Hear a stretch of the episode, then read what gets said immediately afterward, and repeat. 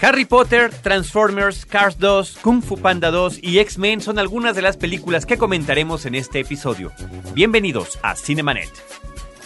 El cine se ve, pero también se escucha. Se vive, se percibe, se comparte. Cinemanet comienza. Carlos del Río y Roberto Ortiz en cabina. www.frecuenciacero.com.mx es nuestro portal principal. Esto es Cinemanet, nuestro podcast dedicado desde hace más de cinco años al cine. Yo soy Carlos del Río, les saludo y por supuesto saludo a Roberto Ortiz. Pues no tenemos eh, cinco años de distancia, pero sí algunos cuantos meses, diríamos, eh, de no hablar de la cartelera comercial, de tal forma que esperamos de nueva cuenta reencontrarnos con nuestros escuchas. De nueva cuenta, como dice Roberto, queremos reiterar el agradecimiento a todos y cada uno de ustedes que nos siguen, que nos escuchan, que nos comentan, que nos reclaman, lo cual nos parece absolutamente válido y lo agradecemos, todo el equipo de Cinemanet lo agradece, Abel Cobos, Paulina Villavicencio, Roberto Ortiz y yo, porque nos damos cuenta de este vínculo que tenemos y que a veces parece intangible, pero que ahí está, ahí está este esfuerzo por estar comentando el cine, por estarlo compartiéndolo, compartiéndolo entre todos y lo hacemos en el Facebook y lo hacemos en el Twitter. Y tenemos esta oportunidad ciertamente que nos ha robado mucho tiempo, hay que decirlo, más de lo que hubiéramos imaginado, de explorar pues eh, la, la, experiencia televisiva, que es diferente, el comentario es distinto, los tiempos son más reducidos, sin embargo tenemos el apoyo de las imágenes, es una, una experiencia que hemos tenido todos los del equipo Cinemanet, que nos ha dado mucho, mucho gusto tener ahí en, en Efecto TV, pero lo hemos dicho por escrito en varias ocasiones cuando nos escriben, cuando nos comentan, y lo reiteramos ahorita aquí en el podcast. La columna vertebral de este proyecto que se llama Cinemanet es este podcast. Esta es nuestra ancla este es nuestro objetivo principal y esto es lo que es nuestro y que es de todos ustedes. El podcast que aquí está se puede consultar, se puede escuchar o dicen no me gusta lo que está diciendo, se puede apagar. Así es lo que hacemos nosotros, Roberto. Pues vamos directo. Ningún comentario. Pues no, vamos directo ya porque creo que la gente está esperando escuchar. Muy bien, muy bien, muy bien. Vamos a hablar eh, finalmente de la película Harry Potter y las Reliquias de la Muerte, parte 2, Harry Potter and the Deathly Hallows, part 2. La película que tanto tiempo se ha esperado, la cinta con la que cierra finalmente la saga de Harry Potter y que eh, Roberto a mí me pareció una estupenda sorpresa esta última película. Yo he comentado a lo largo de estos últimos años, cada que sale alguna cinta, casi cada año teníamos una de Harry Potter, que eh, no soy fan, eh, no las he disfrutado todas. La que más me gustaba hasta antes de ver esta era la dirigida por Alfonso Cuarón. En todas las demás siento que el ritmo falla, que tiene partes que pueden ser aburridas o aunque haya acción no interesantes, no, no significa esto que sean malas, simplemente no me he subido a ese tren, me he subido a muchos otros trenes, como el de Star Wars o el de James Bond y demás, eh, cinematográficamente hablando, ¿no? Hablando de sagas fílmicas. A este no me había subido, ¿y qué crees, Roberto? Con esta película me declaro abiertamente fan de todo lo anterior, porque el cierre me parece que es consecuente con elementos que habíamos visto en las cintas anteriores y que son muy bien rescatados, personajes.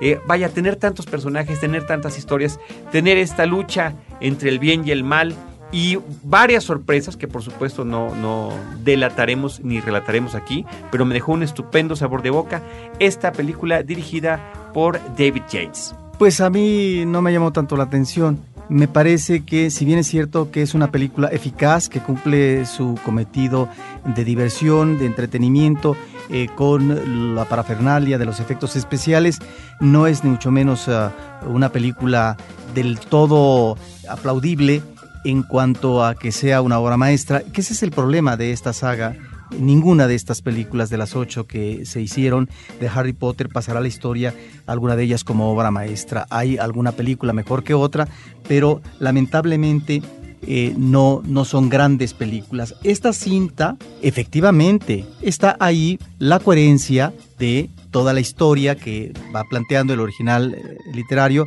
hasta aterrizar en ese gran final, que bueno, eh, sí, posiblemente sea gran final, pero el epílogo realmente es chapucero, es lamentable.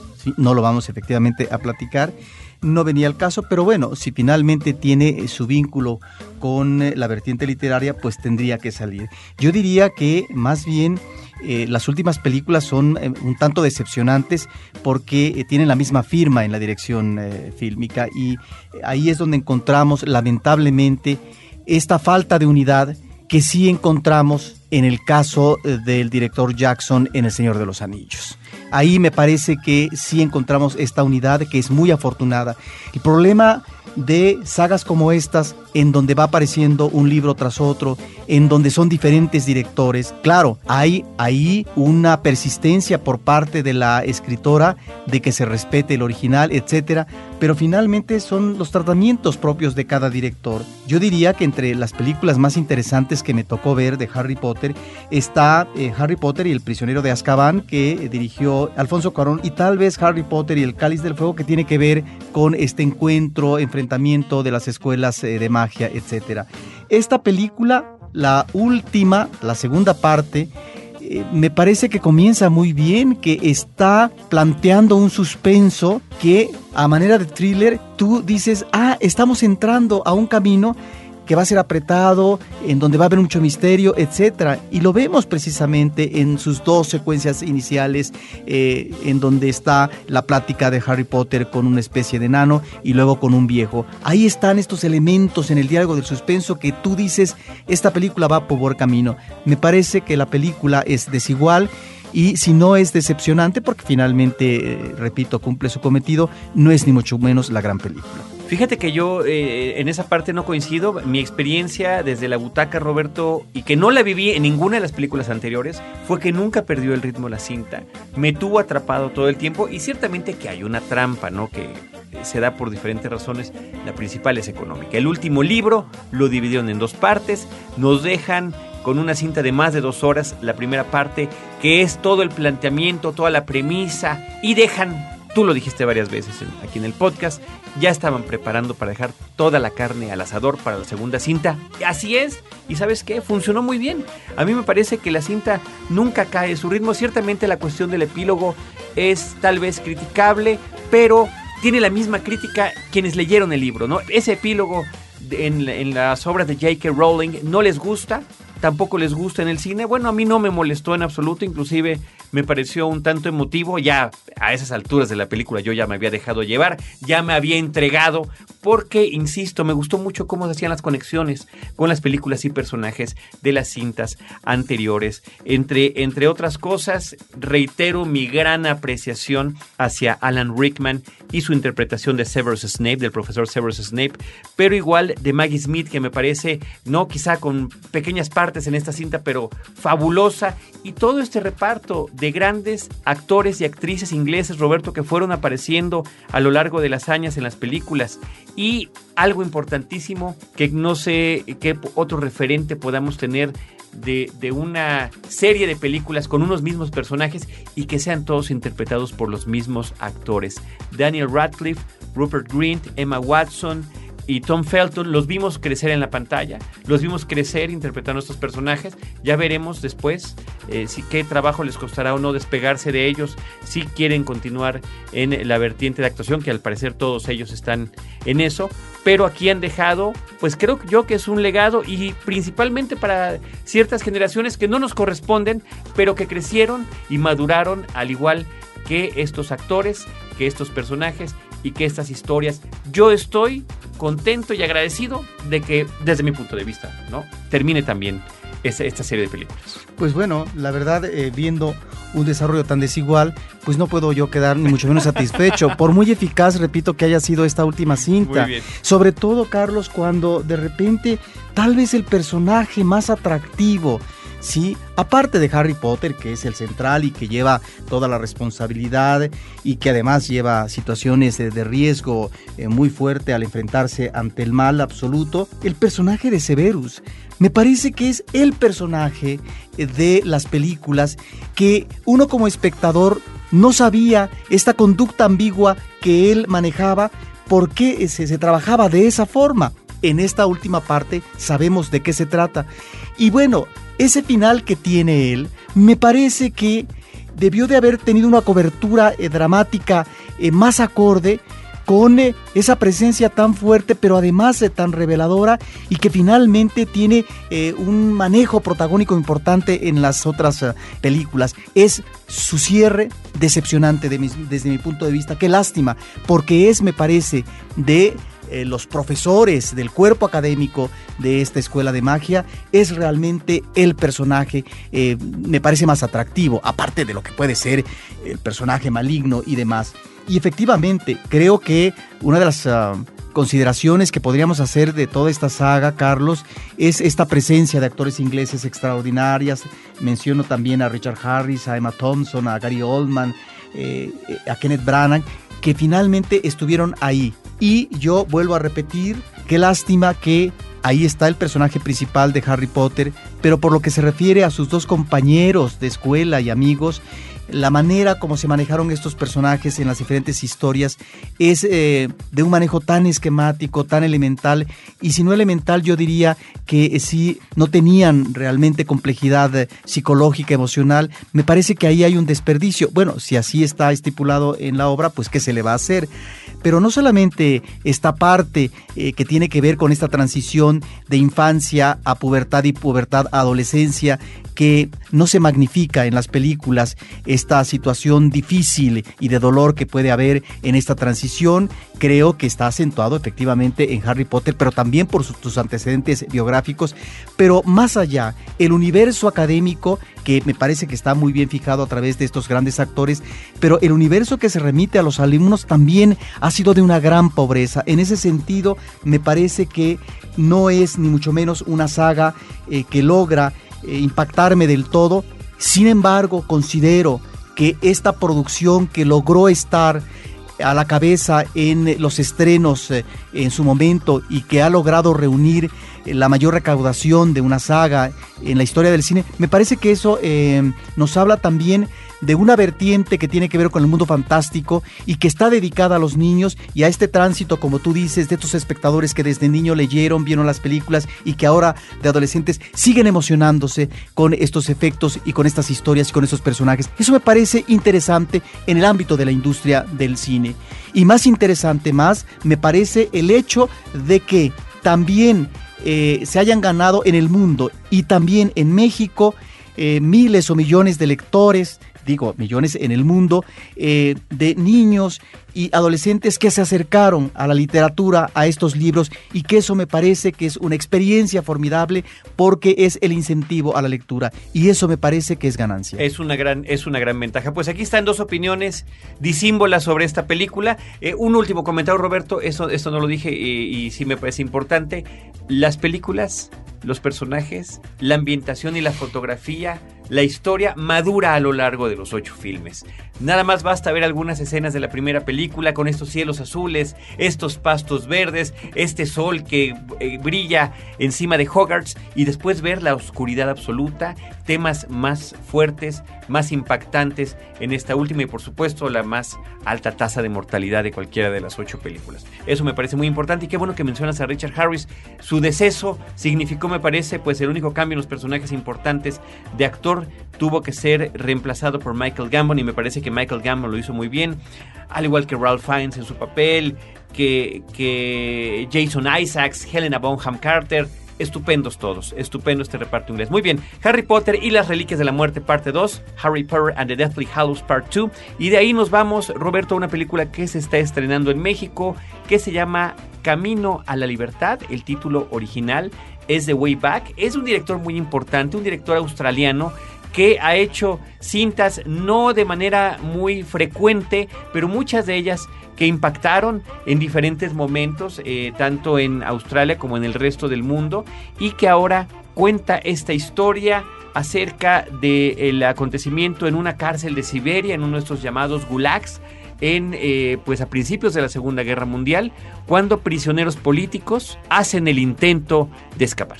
Sí, esta película reitera una temática recurrente en este director de origen australiano y que es eh, cómo el hombre puede sobreponerse a circunstancias adversas, diríamos que extremas, en su entorno inmediato, en su entorno social, en su entorno histórico, en su entorno mediático, etcétera, de acuerdo a la película.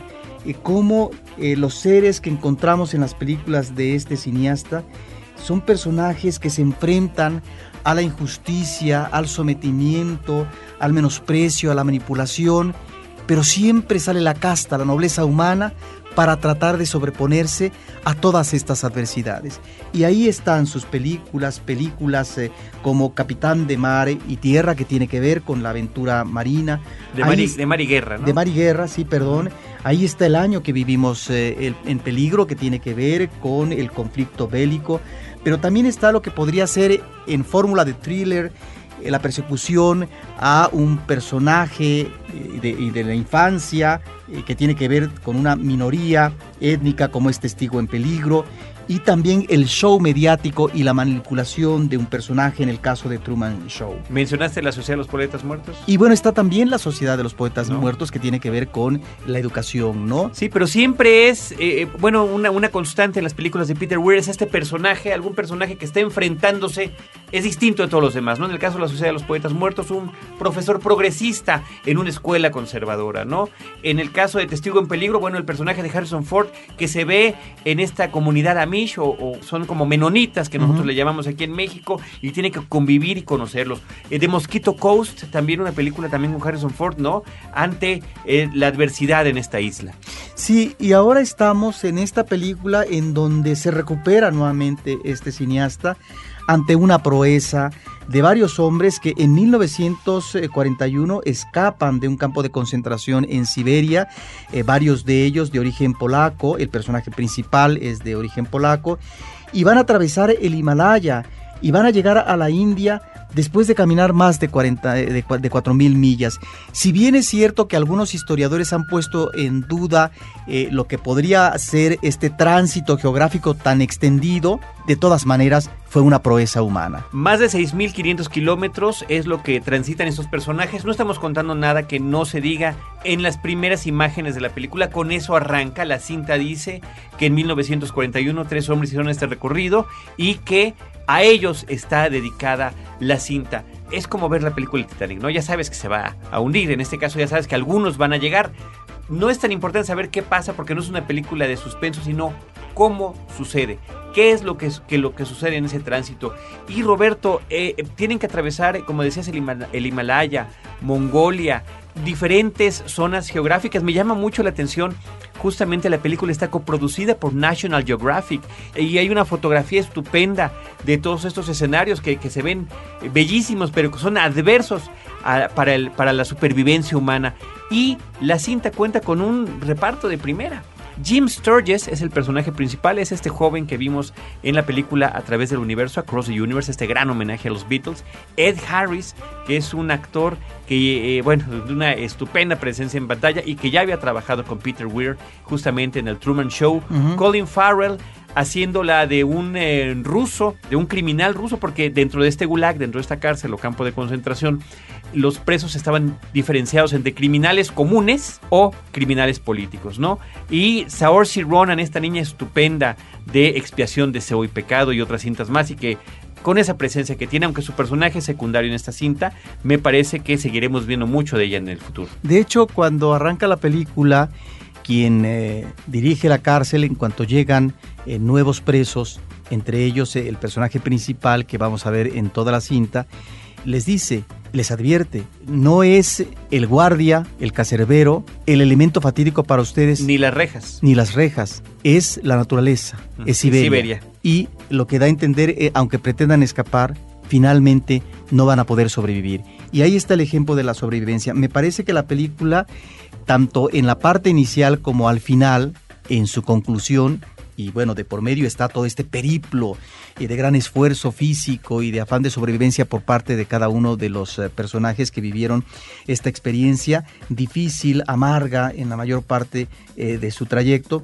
Es una reflexión, Carlos, sobre la intolerancia de una Unión Soviética que fue dirigida por un dictador, que se apellidaba Stalin y que la película al final presenta las referencias históricas de cómo finalmente a veces los países son botines y saldos de guerra en función de los bandos que están luchando. La película nos remite precisamente al final eh, de una manera hermosa, con unos eh, pies que van caminando y van recorriendo toda una serie de episodios históricos que tienen que ver con Europa, pero específicamente con Polonia. Cómo nos remite que desde 1939 Hitler invadió Polonia por el oeste, pero pocos días después Stalin va a invadir este país por el este y entonces se divide el país. Como entre 1945 y 1948 la URSS, la Unión de Repúblicas Socialistas Soviéticas, impone el comunismo en Polonia y cómo eh, más adelante se establecerá la cortina de hierro en la Europa Oriental. Como en 1961 hay una invasión a Hungría por parte de la URSS, como en el 61 se establece el muro de Berlín, en el 68 las tropas ah, soviéticas hacen presencia en Praga, destruyendo esta aspiración que se llamó la, la, primavera de Praga, y como en el 80 surge el movimiento de solidaridad, de liberación de Polonia, y en el 89, cuando se colapsa el, comunismo, pues finalmente Polonia vuelve a ser libre. Bueno, estos datos que finalmente ahí están dados en la película, de alguna manera en espíritu, a través de este esfuerzo, a través de este deseo de, sobrevivencia por parte de estos personajes, me parece que es, si no la lección, Carlos, sí eh, el planteamiento que se hace por parte del director en esta película al espectador cómo finalmente, ante una desgracia mayúscula, donde parece ser que solamente te queda vivir en la cárcel por el resto de tu vida, el afán de libertad puede más y que el ser humano a veces es capaz de una batalla que es eh, mayor que la batalla misma bélica que eh, enfrenta a dos ejércitos. Y en ese sentido me parece que la película tiene momentos líricos eh, y momentos de grandeza humana que hay que, hay que comentar que son muy elocuentes. Y dar otro dato curioso, Roberto, la película entre algunos de, sus financiamientos está el Instituto Polaco de Cine. Esto eh, también me llamó la atención desde los créditos iniciales, pero pues queda absolutamente claro después de todos estos datos que das tú, que, que justamente hacia el final de la cinta se remiten a esos momentos históricos de Polonia tan, tan fuertes, tan tristes y tan poderosos. Quizá el pero que yo le pondría a la cinta es que en situaciones extremas, así como en este caso sale lo mejor del ser humano, también puede aflorar lo peor. Y me parece que ese es una parte que quizá no se explora en la película, sobre todo cuando en cierto eh, trayecto del camino van viajando varios hombres solos con una muchachita, ¿no? Una adolescente. En fin, es como un pendiente que tuve yo a lo largo de la película. Sí, hay también me parece que una falla en que no todos los personajes eh, tienen consistencia dramática y que uno esperaría, esperaría más de ellos. Sin embargo, hay algunos momentos oníricos que me parecen eh, muy hermosos, ¿no? Eh, en el caso de un personaje que se queda en el camino, ¿sí? pero que tiene que ver con una visión, ¿sí? de lo que puede ser la llegada a una ciudad y por lo tanto la llegada a la libertad.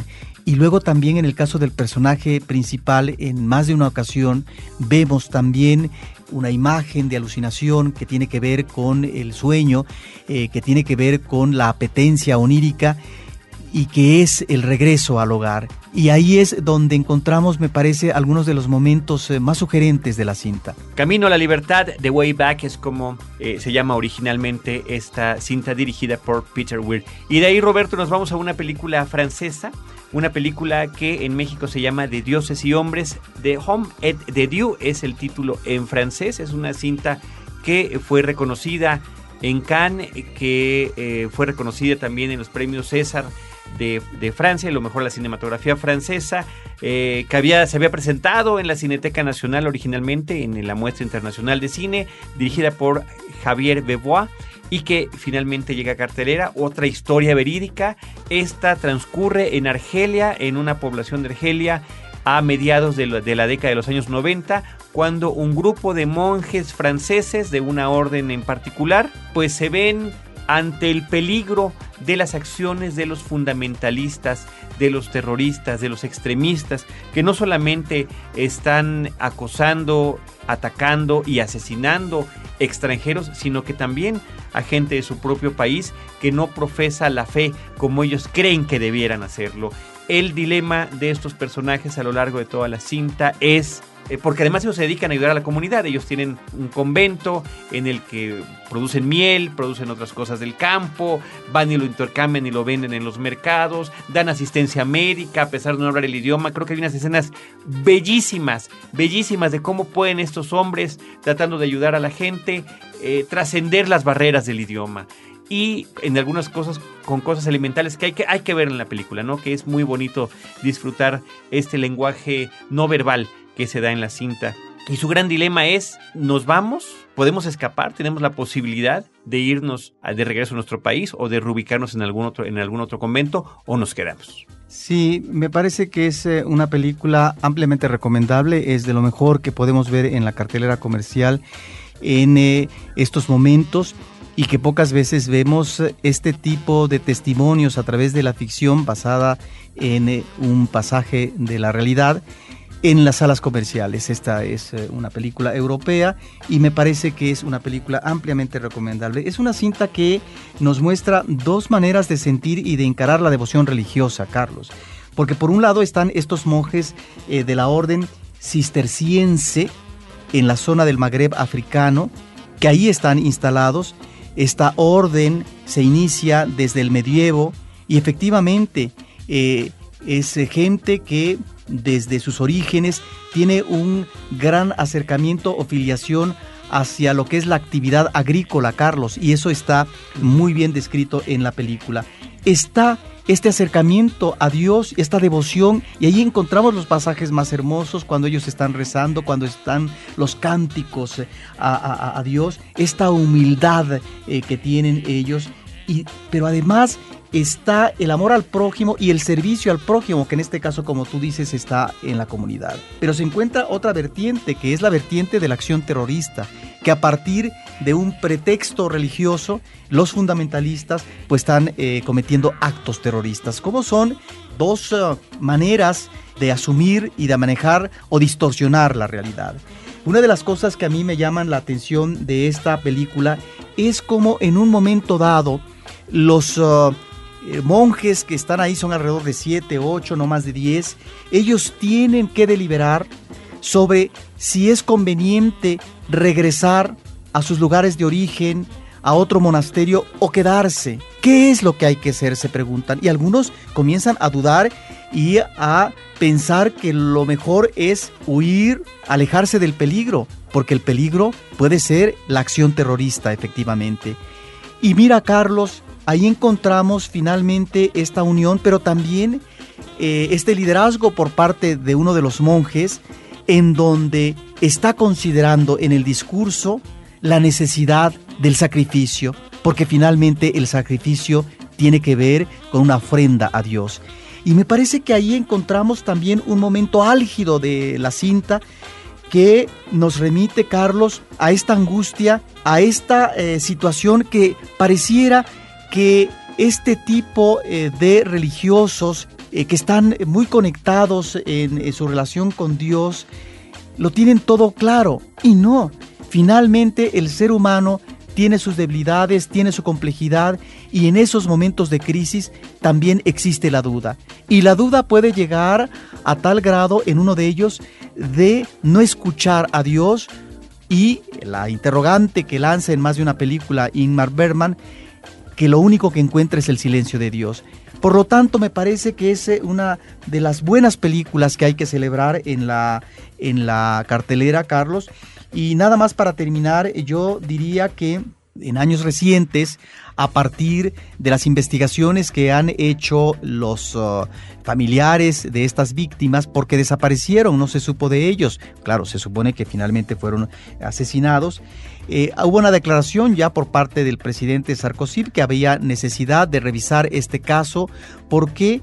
Porque parece ser que hay información de que tal vez los eh, fundamentalistas no cometieron este agravio, sino que pudieron haber sido los militares. En fin, esto ya tendría que ver con elementos de la realidad en el presente, pero la película está ahí para ver eh, situaciones conmovedoras de esta orden y además nos sirve también para conocer una orden que yo en el cine jamás había visto. Así es, así es, y cuyas actividades cotidianas se, se describen se disfrutan, se observan, eh, así como su convivencia que tú mencionabas que es muy importante. Una película muy interesante, recibió el Gran Premio del Jurado el año pasado, en el 2010, en los premios César y ganó Mejor Película, ganó Mejor Fotografía, Mejor Actor Secundario. Y que hay una escena hermosísima, Carlos, que es la escena eh, que podría simbolizar la última cena de Jesucristo, que está acompañada musicalmente por un pasaje eh, de El lago de los cisnes de Tchaikovsky.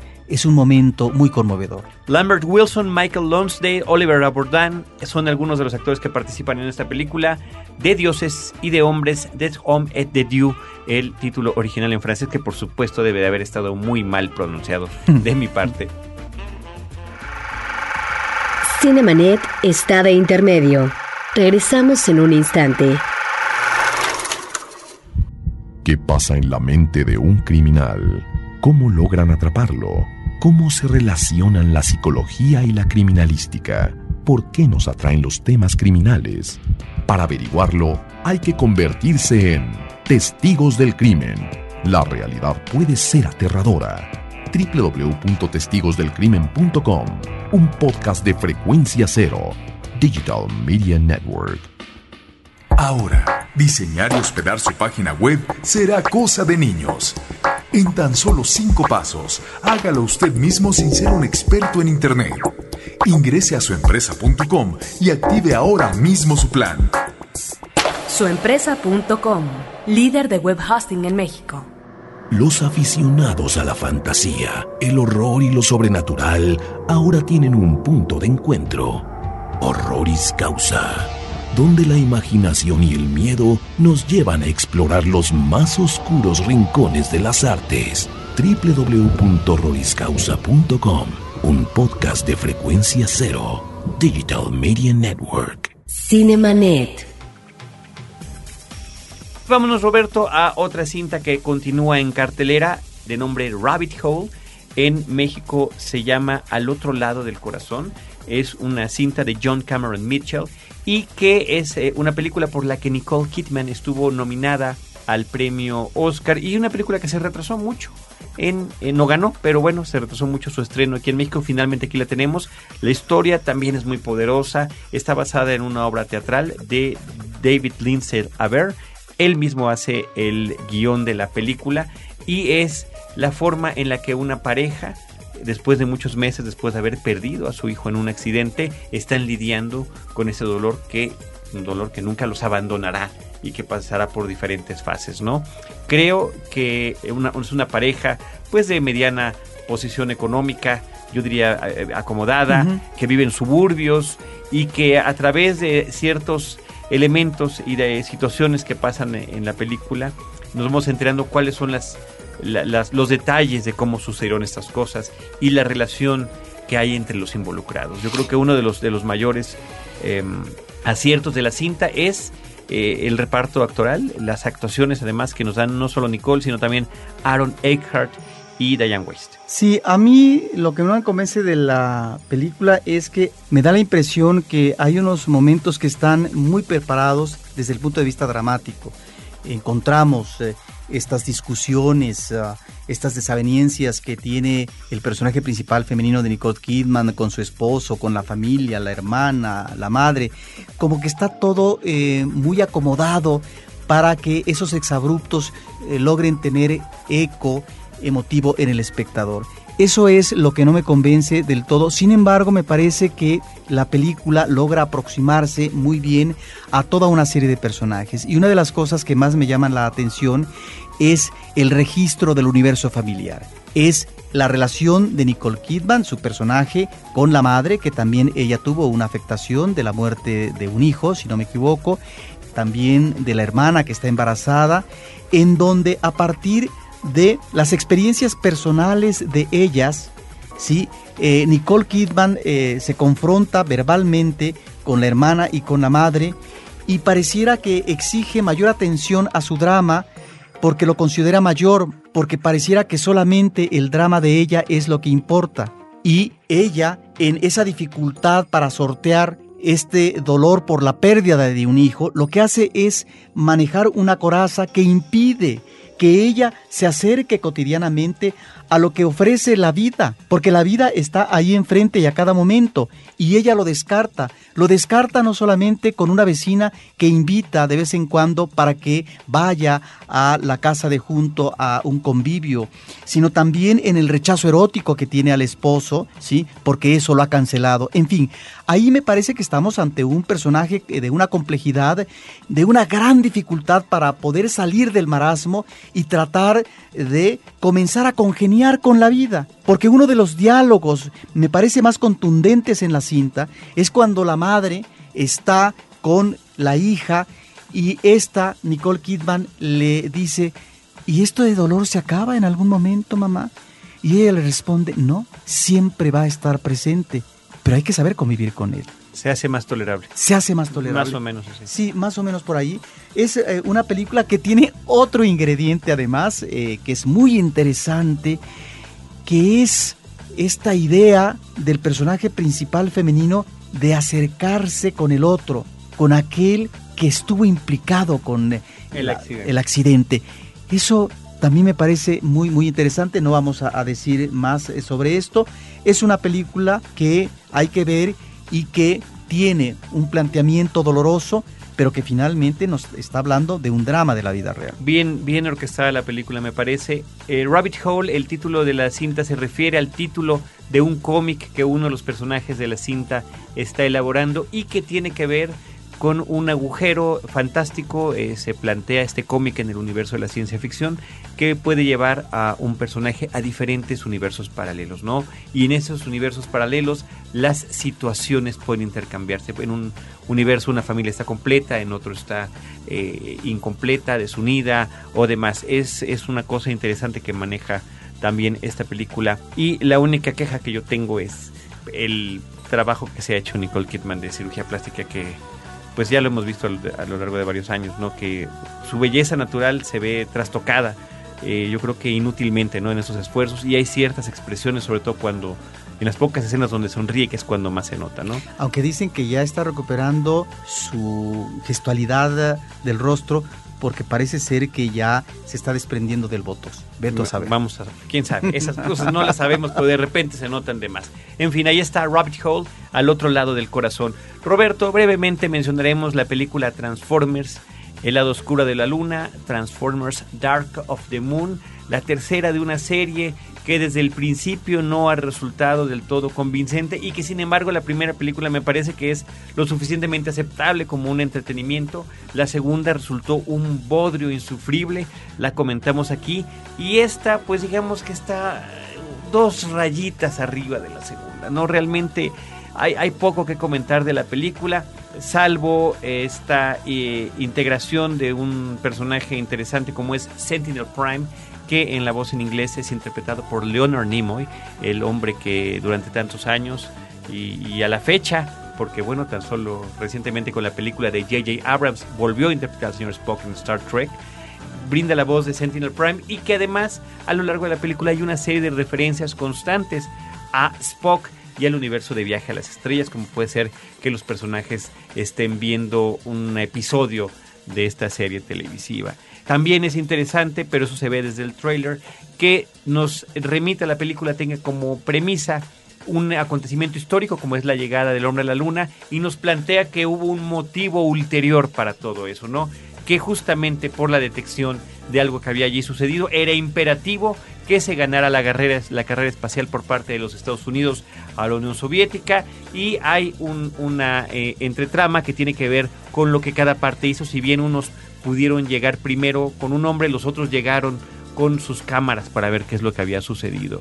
Es una eh, invasión finalmente de los Decepticons a la Tierra y los pocos Autobots que quedan eh, encabezados por Optimus Prime tendrán que defenderla. Me parece que los niveles de violencia eh, suben, escalan en esta película. Los personajes principales que se supone que son benevolentes mencionan la palabra muerte cuando están aniquilando a alguno de sus contendientes en varias ocasiones, pero al mismo tiempo, digo, si bien eso sube quizás la madurez de la película, no, no le veo nada de malo. Al mismo tiempo están esos personajes innecesarios cómicos que aparecen por ahí. También me llama la atención que eh, actores como eh, Frances McDormand, eh, aparezcan en la película o John Turturro. John Turturro ya había estado antes porque pues son los tenemos plenamente identificado con los hermanos Cohen. Digo, Frances McDormand es esposa de uno de los hermanos Cohen, ¿no? Pero ya están y me parece que eh, cumplen con sus personajes. Transformers, El lado oscuro de la luna, Transformers Dark of the Moon en su título original. Y también brevemente, Roberto, pues comentemos algunas de las películas que son, han sido de los estrenos fuertes de eh, verano, eh, estrenos globales, películas que se estrenan en muchísimas salas y que continúan su corrida comercial, como es el caso de Cars 2, la cinta más reciente de los estudios Pixar, presentada por Disney, codirigida entre John Lasseter y, Brad Lewis y protagonizada en inglés por Owen Wilson y Larry the Cable Guy y Michael Caine, que hace una voz estupenda y un personaje eh, muy interesante que es un espía al estilo de James Bond. Esta es la segunda película, creo, eh, al, menos que muy claramente hace una referencia al personaje de James Bond. La otra es X-Men, ahorita hacemos ese, ese comentario. Pero es curioso que en esta película eh, el personaje principal no es Lightning McQueen, no es Rayo McQueen como hubiéramos pensado. Me parece que eso es un, una idea interesante, sino que es Mater o Mate, este, este, esta grúa con la que él se hace amigo en la película anterior y que además viene de una serie de cortos que se hicieron para la tele o que están en video, que son muy interesantes. Mater Told Tales, Cartoons les llaman ellos, ¿no? Las, las historias de Mate, donde Mate es una misma premisa, donde él está contando una historia fantástica, o que es, tiene que ver con extraterrestres, o que tiene que ver con fantasmas, o que tiene que ver con cosas inverosímiles, pero que al final él puede comprobar de una u otra manera que son ciertas. ¿no? Esto parece uno de estos cuentos de mate alargado, donde él se ve involucrado involuntariamente como un agente de espionaje internacional. Bueno, a mí no me convence ninguna de las dos películas. Sin embargo, esta segunda parte, Carlos, tal vez como tenían que buscarle algún elemento argumental que la sustentara, porque si tú te das cuenta, todos estos eh, elementos principales eh, sobre una carrera de coches en competencia, me parece que en esta segunda parte lo vemos eh, dos, tres veces. Es un aspecto secundario. Pero es secundario, efectivamente.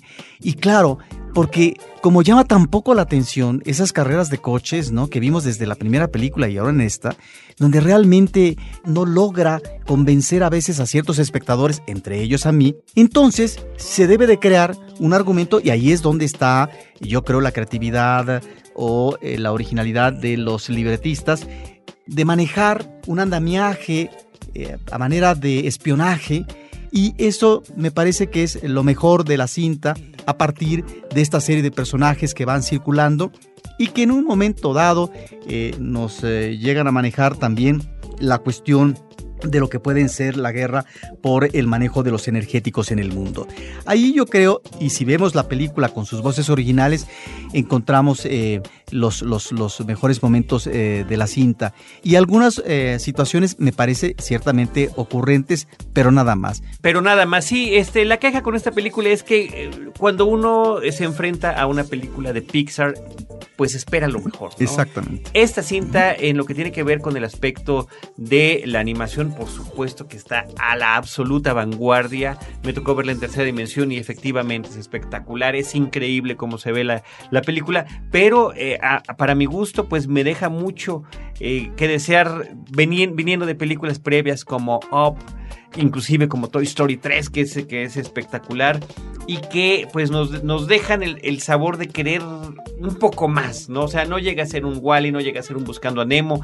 Creo que las películas de Cars se quedan como en la parte final de las favoritas en general de los que seguimos estas cintas de animación, pero hay que decirlo que los niños son absolutos fanáticos de esta serie y uno puede entenderlo porque cuando las está viendo. Pues ahí está Cars 2, tal cual es como se llama en México, Cars 2 también, de John Lasseter y Brad Lewis. Y Roberto, la otra película de animación que llegó en esta temporada que vamos a comentar ahorita se llama Kung Fu Panda 2. Es nuevamente la historia de este personaje que parecería que no tendría éxito en el Kung Fu y que logra no solamente sorprender, sorprenderse a sí mismo, sino a todos los demás. Bueno, aquí continúa la historia. En este caso, la película está dirigida por Jennifer Yu, que me parece que hace un trabajo estupendo en lo que tiene que ver con la narrativa de la, de la cinta, en lo que tiene también que ver con el manejo de distintos tipos de animación. Es un recurso que ya habíamos visto en la película previa.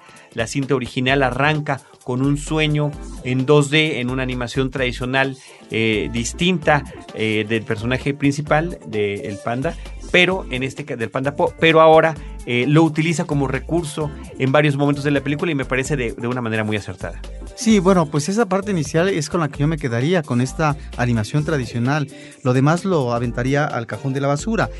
Ahora, es muy llamativo para el público familiar e infantil ver la película en tercera dimensión porque tiene momentos formidables, efectivamente.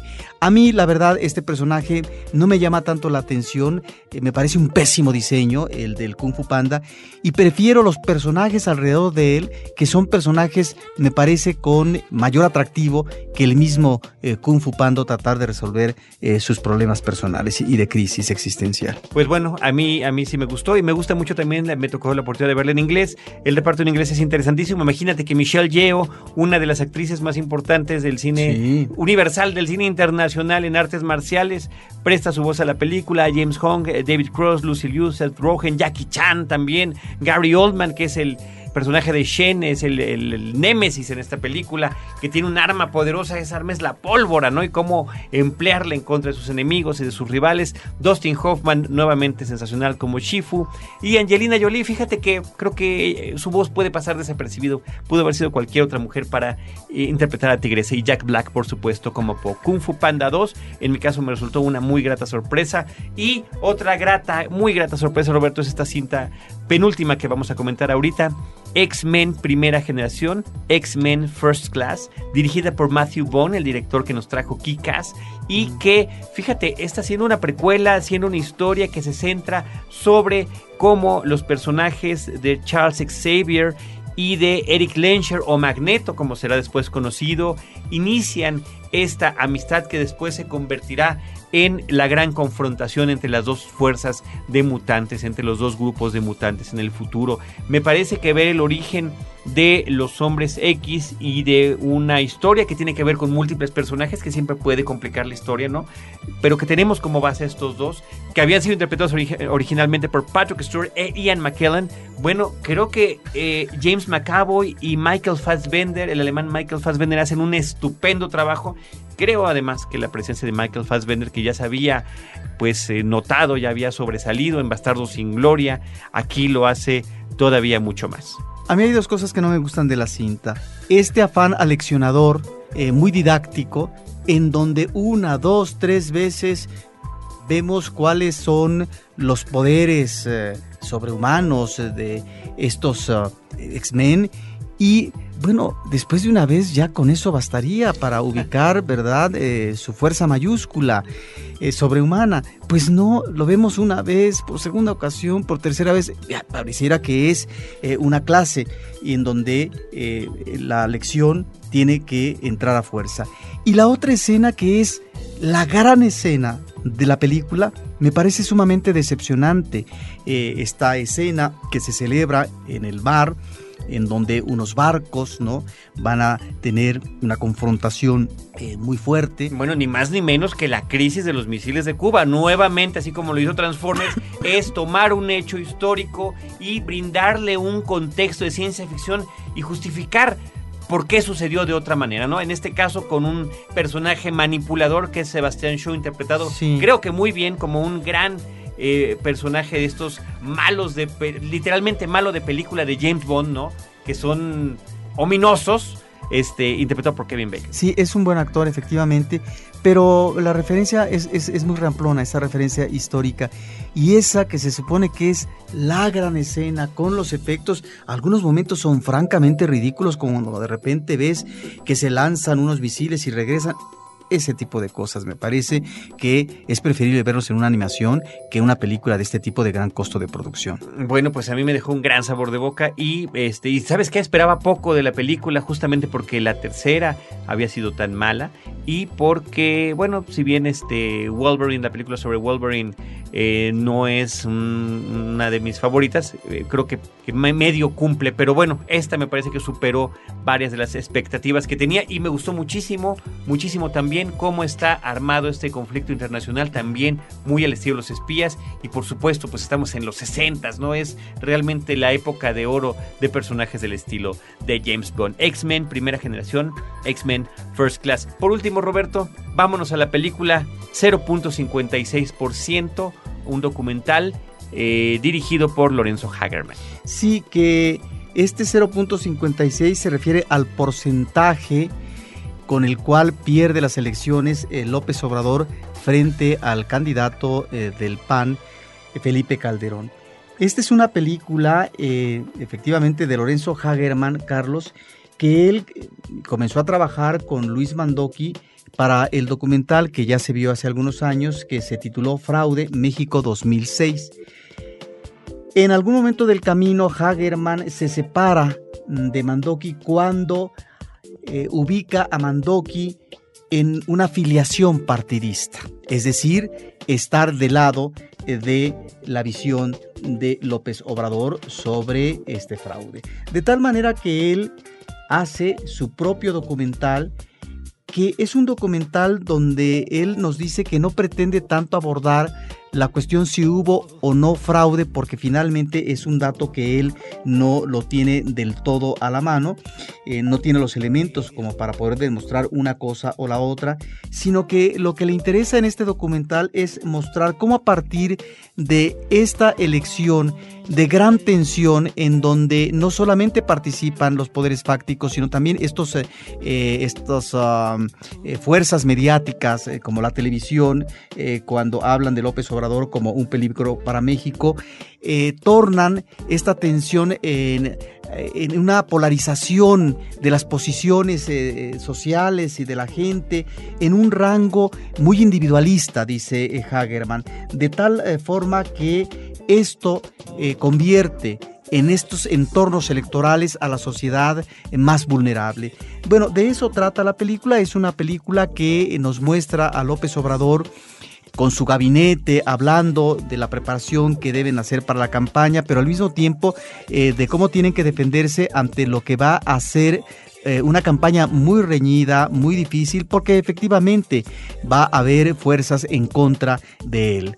Y bueno, lo que viene a continuación es... Eh, la situación de las elecciones, la tensión que se genera, finalmente eh, lo que va a ser el plantón en el Zócalo y en Reforma, eh, la elección o la autoelección por parte de López Obrador como presidente legítimo. Bueno, ahí están algunos de los puntos eh, de la película. Me parece que la cinta, Carlos, trata, según el director, de manejar un enfoque antropológico y yo creo que él se refiere a mostrarnos lo que son las opiniones, lo que es la visión de personajes que podrían ser referente de ciertos sectores socioeconómicos, como por ejemplo una mujer que está viendo, eh, tal vez eh, una mujer de clase media, que está viendo las elecciones en la televisión o los resultados, eh, al mismo tiempo un empresario, estas figuras que de alguna manera pueden ser representativas eh, de un mosaico eh, social muy amplio que finalmente estaba a la expectativa de una elección muy reñida y que efectivamente dividió al país.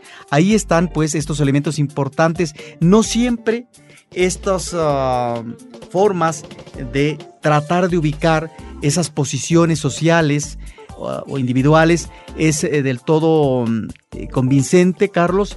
ella hay un eje me parece, de un personaje que es eh, Elena Poniatowska, que aparece mucho en la película. A mí me parece que es excesiva su presencia y que de alguna manera a través eh, de ella pudo manejar el hilo conductor en el documental. Eh, hay que recordar que en este caso Elena Poniatowska, su hija Julia, Julia Haro, pues es, está casada con el cineasta, con eh, Lorenzo Hagerman. No sé si debido a eso es que tuvo la confianza para que finalmente tuviera este rol protagónico Elena Ponatowska. Me parece que es excesivo. Es eh, una película, eh, un documental que tiene momentos muy importantes y que nos muestra a este López Obrador que de repente parece estar a punto de obtener el poder para la presidencia del país y que finalmente esto se viene abajo a través de una elección muy reñida y en la parte final puede ser muy ilustrativa de este López Obrador posterior ¿sí? a las elecciones de 2006, donde comienza a recorrer el país, él habla de recorrer todos los municipios y en una parte de Yucatán vemos finalmente eh, una pobreza en la presencia de la gente que va a sus nuevos mítines. Es decir, después de toda esta fuerza que tuvo, de esta presencia masiva de gente que finalmente lo apoyó eh, a partir de uno de los liderazgos, o yo diría el liderazgo más interesante o más fuerte que ha habido en los últimos años desde el punto de vista político, cómo ese liderazgo se quebranta y que no logra resarcirse del todo eh, en esas imágenes finales que vemos. Ahí está, me parece un documental interesante que tiene que ver con la política y que puede ser oportuno, Carlos, en la medida en que estamos eh, próximos a vivir de nueva cuenta una elección presidencial el próximo año. Lorenzo Hagerman, 0.56%, él es el director. Y rápidamente hacemos el eh, recuento de las cintas que platicamos en este episodio. Harry Potter y las Reliquias de la Muerte, parte 2. Camino a la Libertad, The Way Back. De Hombres y de Dioses, At Home at the Dew. Al otro lado del corazón, Rabbit Hole. Transformers, El lado oscuro de la luna. Transformers Dark of the Moon. Cars 2. Kung Fu Panda 2. X-Men primera generación, X-Men First Class y 0.56%. Muchísimas gracias. Reiteramos las gracias a todos ustedes amigos cinéfilos por estar con nosotros todavía y eh, bueno pues estamos haciendo todos los esfuerzos necesarios para tener la continuidad que eh, estábamos acostumbrados a tener en lo que tiene que ver con los estrenos de cartelera.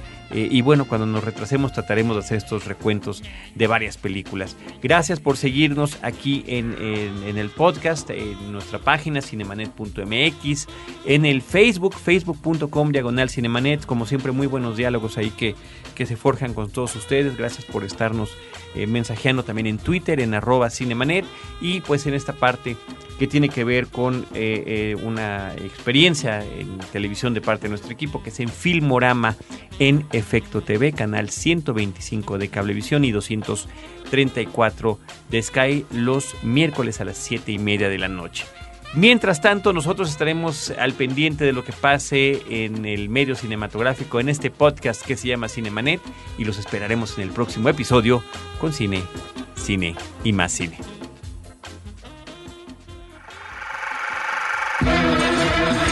Cinemanet termina por hoy. Más cine en Cinemanet.